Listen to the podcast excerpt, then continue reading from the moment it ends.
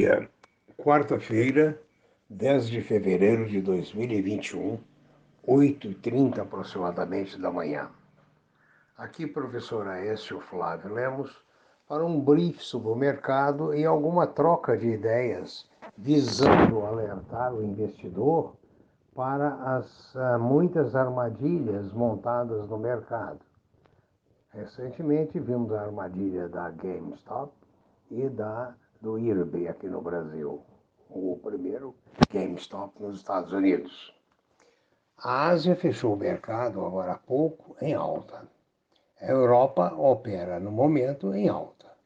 Os Estados Unidos a projeção é de pequena alta. No Brasil, a projeção é de baixa. O petróleo está no momento a 61,51 o Brent. O dólar fechou ontem a 4,38, subindo com medo a, das, a, da instabilidade política brasileira. O ouro fechou a 1,840. Comentando alguma coisa para orientar nossos uh, ouvintes, eu quero citar o IPO da Fox Energia, ah, o papel que é negociado são POWE3, PAU 3. Ele estreou, veja bem, com uma queda de 10%, enquanto o Mosaico estreou com uma alta de 90%, conforme eu comentei ontem. O mercado recebeu muito mal a venda para o fundo árabe Mubadala da refinaria na Bahia. Por quê? Porque a estimativa é que foi vendida para, por, pela metade do valor que realmente vale. Isso colocou já os funcionários da Petrobras em pé de guerra, ou melhor, em pé de greve. A outra coisa ruim foi a ausência do vice-presidente da República na reunião ministerial de ontem, de vez que o presidente da República não o convidou e convidou a participação do ex-presidente Collor à reunião. Isso não ficou muito bem porque o, o vice-presidente goza de simpatia, conquanto Collor goza de profunda antipatia. Ontem, no Senado, o senador Rodrigo Pacheco mostrou-se indisposto a condicionar o auxílio emergencial a pautas relacionadas ao ajuste fiscal pondo assim em xeque a pauta de reformas estruturais no Congresso.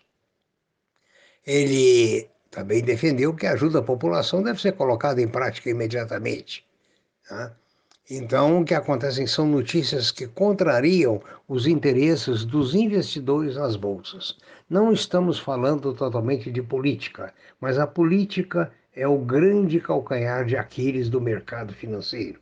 Ou seja, os políticos normalmente é, só atrapalham, todos eles, sem exceção. É, eu quero chamar a atenção de vocês para uma outra coisa interessante e triste. A Coreia do Sul, país no sul da Ásia, em 1980, comparando com 2020, em 1980 o brasileiro era duas vezes mais rico do que o coreano.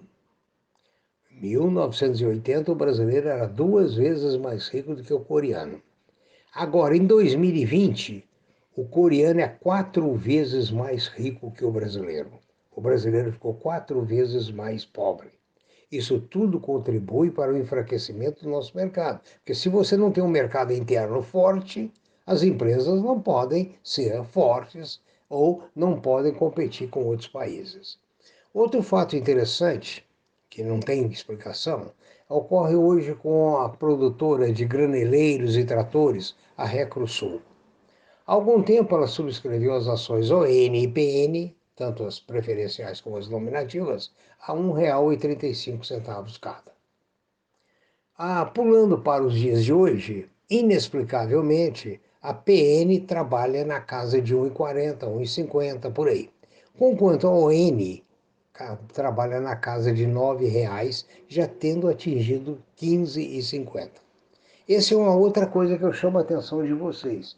Por que, que um papel cujo, cuja empresa é a mesma, é o produto é o mesmo, tem esse disparate de preço, 1,40 para 9, sendo que os direitos da PN, inclusive, são maiores do que os da ON, porque eles têm direito à preferência de dividendos. Então, isso tudo é para alertar a vocês que ah, realmente é, o mercado é, está sujeito a uma, a uma série de variáveis que não são econômicas que prejudicam muito o andamento desse mercado. Finalmente, eu quero comentar que nos Estados Unidos já existe uma convicção firme de que o petróleo deixará de ser a fonte de energia uh, maior, a mãe principal nos próximos anos. A energia solar, a energia hoje é, eólica está substituindo a produção de energia produzida pelo carvão, pelo óleo, diesel e assim sucessivamente. De maneira que a gente não sabe se a Petrobras está com essa premissa ou se ela está apenas fazendo algum tipo de jogo que nós, gente comum, não identificamos. Se você tiver alguma dúvida ou sugestão, ou queira algum esclarecimento que talvez eu possa responder, envie um e-mail para previsioneseconômicas@gmail.com. Um bom dia, muita prudência, muito cuidado e bons negócios.